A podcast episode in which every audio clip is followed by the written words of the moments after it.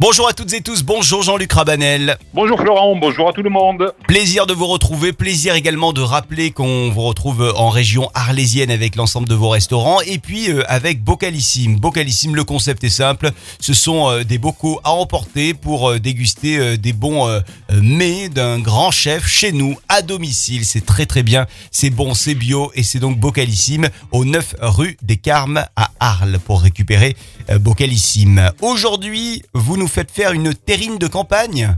Oui, effectivement, quelque chose qui, euh, qui est très agréable donc de, à manger et donc euh, vous allez voir assez facile à faire. Donc l'été, ça se mange froid sur euh, un bon pain donc de campagne grillé donc au levain et donc pourquoi pas en définitive se mettre à faire un petit peu de charcuterie. Nous n'avons pas fait jusqu'à présent. Je vous écoute pour la recette de cette terrine de campagne foie gras. Alors vous allez voir, c'est quand même donc très facile et en définitive peu onéreux eu égard donc la quantité donc de terrine qu'un lobe de foie gras donc, peut représenter. Papier et crayon. Pour un lobe de foie gras, je vous demanderai de prendre euh, 1 kg de gorge de porc plus 1 kg de foie de porc. Il nous faudra 2 œufs, 100 g donc de pain rassis trempé dans du lait ou alors de, mie de pain tout simplement si vous n'avez pas, une botte de persil, 4 échalotes, une tête d'ail qui aura été préalablement euh, blanchie pour enlever tout le goût un petit peu fort, fleur de sel, poivre du moulin, piment d'Espelette et une crépine de porc pour envelopper donc cette terrine. Le procédé, donc, il est quand même donc très facile, vous allez voir. Il suffit donc de commencer par hacher la gorge de porc avec le foie de porc. On va y ajouter la mie de pain, le persil, les échalotes, l'ail confit, puis les œufs pour euh, justement donc la liaison.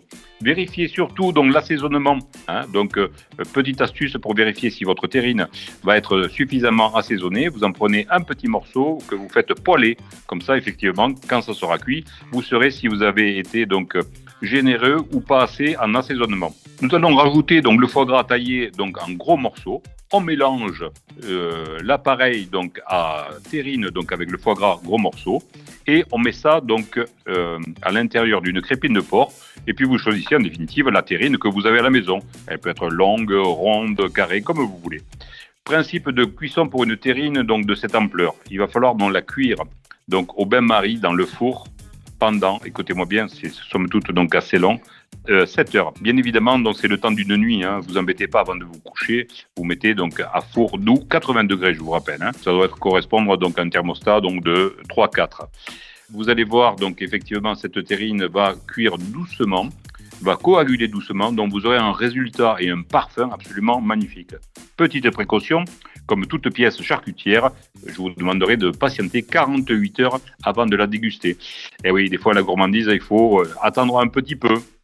Donc, euh, amusez-vous, entraînez-vous. Merci beaucoup euh, Jean-Luc, Jean-Luc Rabanel. On vous retrouve en podcast. Hein, si on n'a pas noté tous les éléments de cette recette en direct, eh bien le podcast vous attend sur l'ensemble des plateformes de podcast ainsi que sur le site de Radio Camargue. Et on vous retrouve également demain Jean-Luc. Je vous dis à demain.